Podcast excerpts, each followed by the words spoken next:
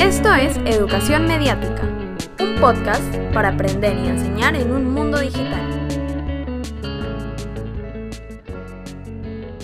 En el campo de la verificación de datos, notamos que la información falsa circula en formatos distintos a las noticias tradicionales, memes, titulares erróneos, información sin evidencias, tweets, cadenas de WhatsApp, TikToks, etc. Hoy hablaremos sobre verificación de información y noticias falsas con Ezio Ramos.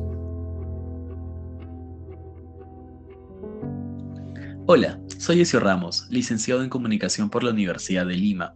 Actualmente me dedico a desmentir información engañosa y falsa en Verificador, el área de fact-checking del diario La República. En esta sección elaboramos artículos para aclarar o desmontar la desinformación que se difunde en Internet y buscamos maneras de acercar estas verificaciones al público, ya sea en forma de videos, historias de Instagram y los de Twitter, así como un podcast en el que resumimos nuestras notas más relevantes. ¿Cómo llegaste a relacionarte con las noticias falsas y la verificación de información? Antes de pertenecer a Verificador, trabajaba en el mismo diario, pero me desempeñaba en otras secciones y escribía notas coyunturales. En agosto de 2020 ingresé al área de fact-checking y desde entonces mi día a día consiste en monitorear las tendencias en redes sociales, ya sean publicaciones virales o declaraciones de políticos, para detectar las múltiples formas de desinformación y contrastarlas con la realidad. Esto abarca diversos temas que van desde el propio coronavirus hasta la información que circula sobre la guerra entre Rusia y Ucrania. ¿De qué manera se definen las noticias falsas hoy? Últimamente no usamos mucho el término de noticias falsas. En el campo de la verificación de datos, notamos que la información falsa circula en formatos distintos a las noticias tradicionales. Estos van desde las imágenes y videos editados o sacados de contexto, memes, titulares erróneos o tendenciosos, información sin evidencias, tweets, cadenas de WhatsApp, TikToks, etc. Además que una noticia, para ser noticia, tiene que ser cierta. En ese sentido, podemos hablar de desinformación como la difusión de contenido engañoso o falso, es decir, que no cuenta con evidencia fáctica o que ha sido descontextualizado de manera deliberada. ¿Qué peligros trae la difusión de contenido engañoso o falso? ¿Y qué ha sido lo más difícil que te ha tocado desmentir? Pues en un espacio como el Internet, tan sobrecargado de información, la repetición de contenido falso o engañoso puede afectar realmente la construcción de nuestros sentidos comunes, argumentos y posiciones políticas.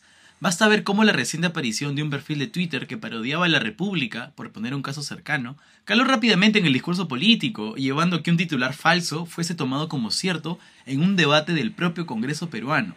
Como se ha visto también en escándalos como el de Cambridge Analytica, esto interviene en la percepción de las personas, en su toma de decisiones y por extensión en el mismo corazón del juego democrático. En cuanto a la dificultad para desmentir la desinformación, uno de los retos es especificar qué cosa de todo el contenido vas a verificar. Por ejemplo, las opiniones y las afirmaciones a futuro no entran en el campo del fact-checking. También pasa que el dato falso está metido en una frase retórica y debes traerlo a la superficie y decir, ok, voy a desmentir esto. Sin embargo, un reto mayor me parece que son los grandes entramados, esas publicaciones o videos largos que construyen su lógica a partir de un montón de datos sacados de contexto o ya de plano falsos, como es el caso de los autoproclamados médicos por la verdad, que mezclan teorías conspirativas y afirmaciones negacionistas para concluir que el COVID es una farsa o que las vacunas matan, etc. Y en esos casos hay que aplicar todas las herramientas, revisar fuentes fiables, artículos científicos, consultar expertos y todo eso explicarlo de un modo digerible para los lectores y no confundirlos más. Entonces, es todo un reto. ¿Cómo se podría enseñar sobre esto en las escuelas? Desde un punto de vista más amplio, considero que la educación debe reforzar desde muy temprano el valor de la veracidad y la información comprobada a la hora de construir nuestros argumentos en una discusión.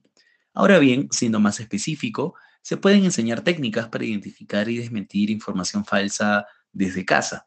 Por ejemplo, preguntarnos si un contenido que aparenta ser cierto refuerza nuestras creencias propias o si despierta nuestras emociones más intensas o si se toma la molestia de presentar sus fuentes y si estas fuentes son fiables o verificables. Esas preguntas que menciono son apenas una breve introducción pero pueden servirnos para tomar conciencia de cuando estamos delante de un caso de desinformación. Este fue un podcast producido por Julio César Mateus y Emilia Fernández.